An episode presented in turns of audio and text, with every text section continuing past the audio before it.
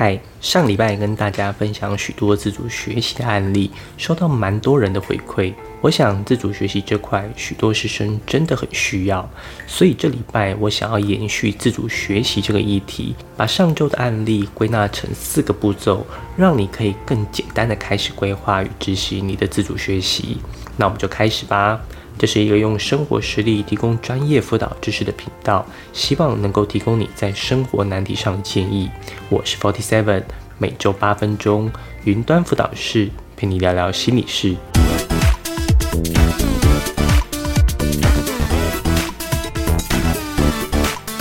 自主学习是为了活下去。今年参采自主学习的校系有一千八百个，高达九成，但这并非特例。自从一零八课纲颁布以来，自主学习在个人申请的参赛上始终维持在八成以上。但如果只是因为考大学，我认为还无法表达学会自主学习有多重要。前些日子跟一位家长在聊天，他对于自己孩子的课业表现每况愈下感到忧心，甚至为此出现亲子冲突。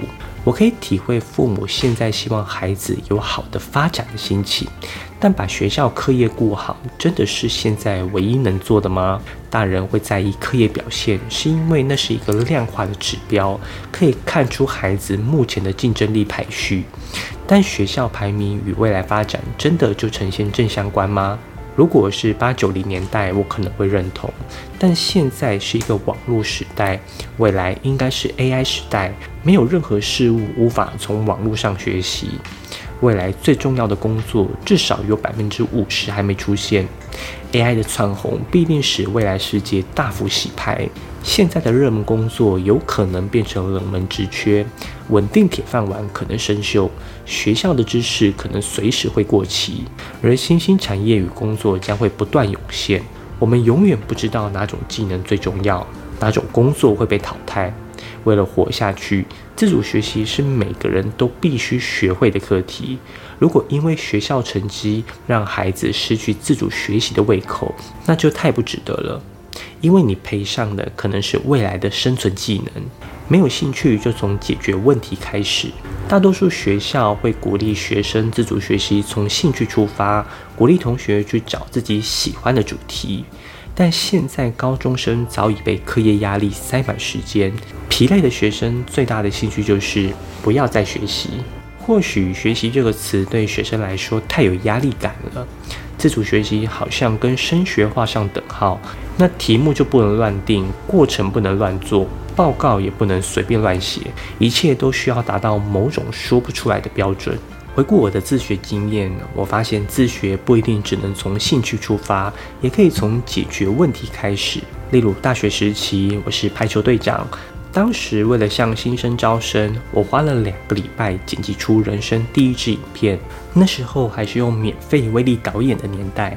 我还记得当时为了影片开头要帅，我很想剪辑出日剧的新排球女将的效果。我到处想办法找载点，但始终没找到适合载点。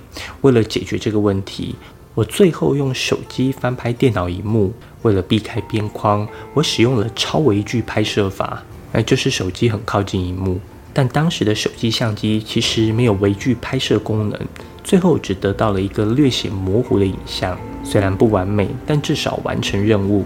球友们看到招生影片开头时，都惊呼：“好帅哦！”从模仿起步，用拆解步骤规划任务。自主学习中，学生另一个容易卡住的点是，不知道应该怎么做，生怕方向不对，做出来的成果不符合预期。针对这个问题，我的建议是直接跟有结果的人学。在史蒂芬·科维的经典著作《与成功有约：高效人士的七个习惯》中，以终为始是一个非常重要的核心理念。先知道你要的结果，再开始行动，才能高效的完成。套用这个观念，我们可以直接模仿已经有结果的人。这些人的结果已经印证了他们的做法正确。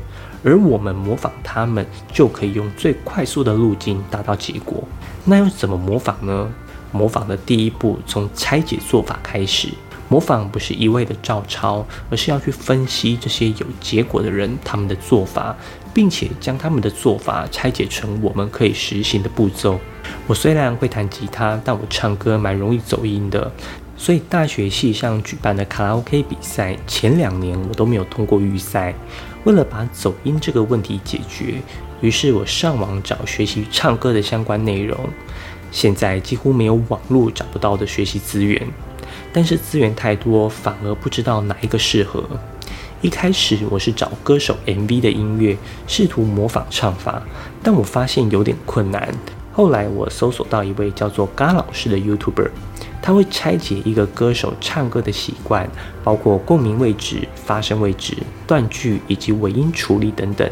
这位老师用他的专业帮我拆解出每个步骤。于是我就按照这些步骤逐项练习不同阶段需要的任务，短短三个月我进步神速，最后还获得了最佳男歌手的奖项。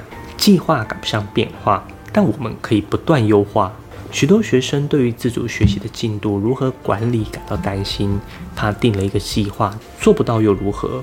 把做不到的计划重新优化就好啦。学校会在一开始要求学生缴交进度规划表，是为了训练学生有时间管理能力，但没说计划定了就不能修改。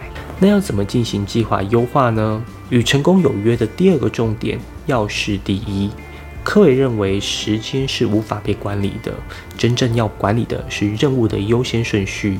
在紧急与重要的四个象限中，如果紧急的东西太多，代表你可能缺乏进度管理的能力，很多事情都压在死线。因此，优化是一个过程，努力减少紧急事件的发生，想办法优先处理重要的事，是进度管理优化的底层逻辑。复盘是自主学习报告的关键亮点。每一位优秀的成功人士都会复盘自己的失败经验。复盘这个概念来自于围棋，只在一盘棋结束后，棋手们重新摆放棋子，回顾和分析整个对局。这个过程让棋手们可以从自己和对手的策略中学习，发现错误，并提高自己的棋艺。在期末自主报告呈现中，我们可以很完整的写下自主学习的过程，但这些完整内容真的有用吗？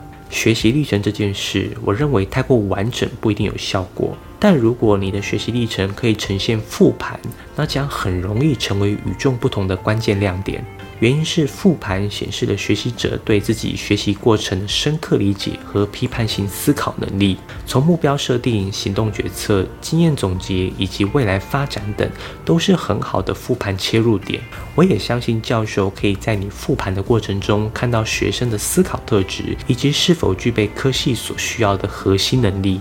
近期有不少高一、高二的家长联系我，问我是否有在协助学生进行自主学习的规划与指导。其实这些都在我的学习历程金牌写作课中有完整的辅导，但因为我只有一个人，可以协助的人数有限。